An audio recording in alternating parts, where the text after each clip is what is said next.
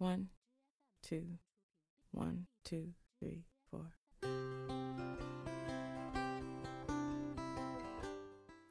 Hi guys, welcome to Tina English Show。趣味记单词，让你抓狂的单词记忆从此变得简单而有趣。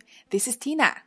大家是否熟悉这句话？忽冷忽热爱感冒，刮风下雨怎知道？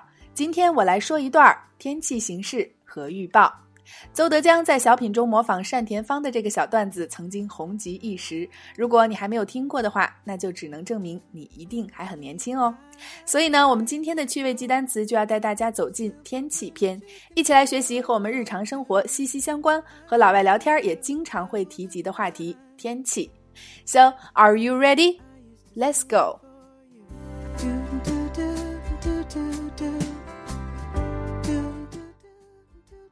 Sunny, sunny, cloudy, cloudy, overcast, overcast, rainy, rainy, snowy, snowy, smoggy, smoggy, windy, windy foggy, foggy, sandstorm, sandstorm, drizzle, drizzle, hail, hail, downpour, downpour, typhoon, typhoon, tornado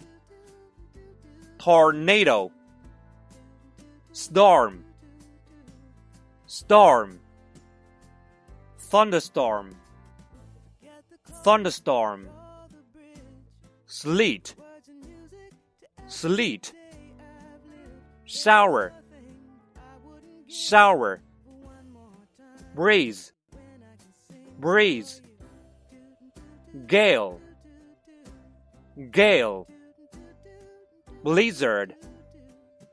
Blizzard. Umbrella.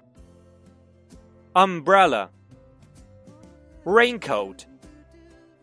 Raincoat. Rain boots. Rain boots. Weather. Weather. Weather forecast. Weather forecast. Weatherman Weatherman。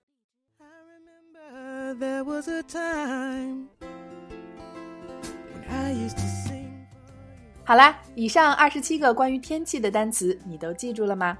开篇的趣味测试题一定会帮助你加深记忆，抓紧做起来。同样，我们依然为大家补充了和天气相关的俚语表达，非常的实用有意思。一起来去学英语，记单词吧。乘着风游荡在蓝天边。一片云飘落在我面前，捏成你的形状，随风跟着我，一口一口吃掉忧愁，载着你如同载着阳光，无论到哪里都是晴天。祝大家无论风雨彩虹，都可以有阳光般的好心情。OK，趣味记单词，让你抓狂的单词记忆从此变得简单而有趣。另外，在其他平台收听我们节目的朋友，可以关注我们的微信公众号“辣妈英语秀”或小写的 “Tina Show 七二七”，来收看和收听更多的精彩节目。See you next time.